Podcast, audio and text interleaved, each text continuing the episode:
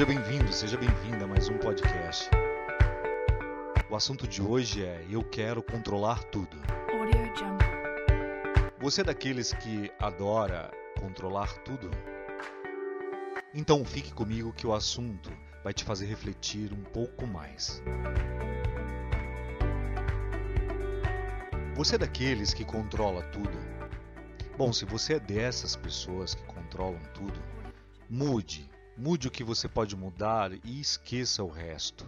E eu começo com esta dica, este podcast. A principal tarefa da vida é simplesmente identificar e separar assuntos para que a gente possa dizer claramente a nós mesmos quais são externos e não estão sob o nosso controle e quais têm a ver com as nossas escolhas e com o que nós realmente controlamos. Você consegue me entender? É preciso começar a viver e aí eu te pergunto, para início de conversa, pelo que você está disposto a viver? Você, você tem medo de morrer? É uma pergunta meio né, retórica. Você tem medo de morrer? Claro, todos temos medo de morrer. Mas o que é a sua vida hoje, se não a morte? Você já pensou nisso? Nosso medo de morrer muitas vezes implica na seguinte pergunta: Para salvar o que exatamente eu estou fazendo isso ou estou sofrendo por isso? Olha que pergunta. Olha que sabedoria nesta pergunta. Para salvar o que? Exatamente estou fazendo isso ou sofrendo por isso? Por que eu estou te perguntando e pedindo para que você faça essa pergunta? Porque se pararmos para pensar tudo que vivemos, nós podemos pedir conselhos à morte. Olha que incrível! Você vai falar, este cara é louco. Não, não sou louco. Pense comigo, acompanhe o meu raciocínio. Já parou para pensar que quando você entra em uma briga, essa briga, se fosse aconselhada pela morte, ela te diria: que bobagem essa briga, você vai morrer e esta briga não terá significado algum? Tenho razão, então, você pedir conselhos para a briga? Ou para qualquer situação diversa? Você deve estar me achando louco, não é? Mas é real. Se tudo aquilo que nós é, colocamos, exacerbamos para fora de irritabilidade, grosseria e tudo aquilo que nos causa desconforto, ansiedade, irritação, enfim, uh, qualquer coisa que seja uh, não classificada como pacífica, né? Se você pegar isso, é, se a gente separa um minuto disso e a gente coloca isso diante da morte, utilizando a morte como conselheira daquilo que você está passando, em segundos você desiste de vivenciar tudo aquilo. Você verá que não vale a pena, vai notar que é uma bobagem diante da morte tudo aquilo que você está vivendo. Você corre para lá, você corre para cá, você vive estressado, você vive estressada. Você não faz as pazes com pessoas queridas, você prende a sua vida, você vive com medo. Não vive. Faz planos para amanhã, para daqui um ano, para cinco anos, sem saber, sem saber exatamente o que acontecerá. Olha que coisa! Sabe por quê?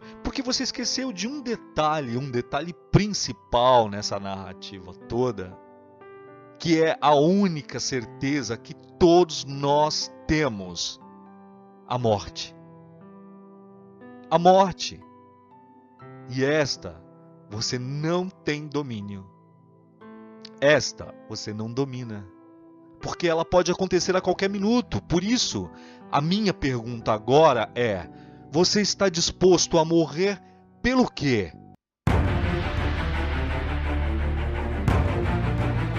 Você compreende esta pergunta?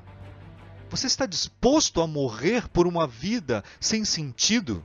Você está disposto, está disposta a morrer por uma vida corrida, doente, sem significado algum, sem felicidade, sem prazer, claro que você não está disposto a morrer por nada, principalmente por isso. Então, é, passe, passe realmente agora, de repente, a estar disposto a querer viver por algo. Algo que realmente seja significante no tocante ao seu desenvolvimento, por exemplo, como um ser humano, para você não passar aqui batido ou batida, despercebido, despercebida. Passe a viver agora. Agora, não é daqui a pouco, não é amanhã, não é o mês que vem, agora, agora, agora, agora. Agora, comece a notar, olhe ao redor de você o que você está fazendo, quem são as pessoas que estão à sua volta, o que você está sentindo, respire fundo, note, perceba o agora. Agora. Numa descompressão. E aí, quando você começa a viver no agora, essa arritmia cardíaca, esses seus pensamentos acelerados, tudo isso passa porque você respira fundo e começa a viver no agora. E você começa a perceber que todo o resto é uma grande bobagem. Porque você não domina nada disso. Você só domina aquilo que é seu. Porque o resto que advém de você não é possível dominar. O que é externo você não domina, é só o que é interno. É bem piegas, né, essa frase, mas é verdadeira. Pensa, o pedido de desculpas que você pensa em fazer depois, faz agora. O eu te amo que nunca fala, fale agora. O muito obrigado que faria uh, uma puta diferença na vida de alguém, fale. Você é inteligente para entender e sabe que eu tenho razão. Você não nasceu para uma vida mecânica. O tempo passa tão rápido. O tempo passa voando.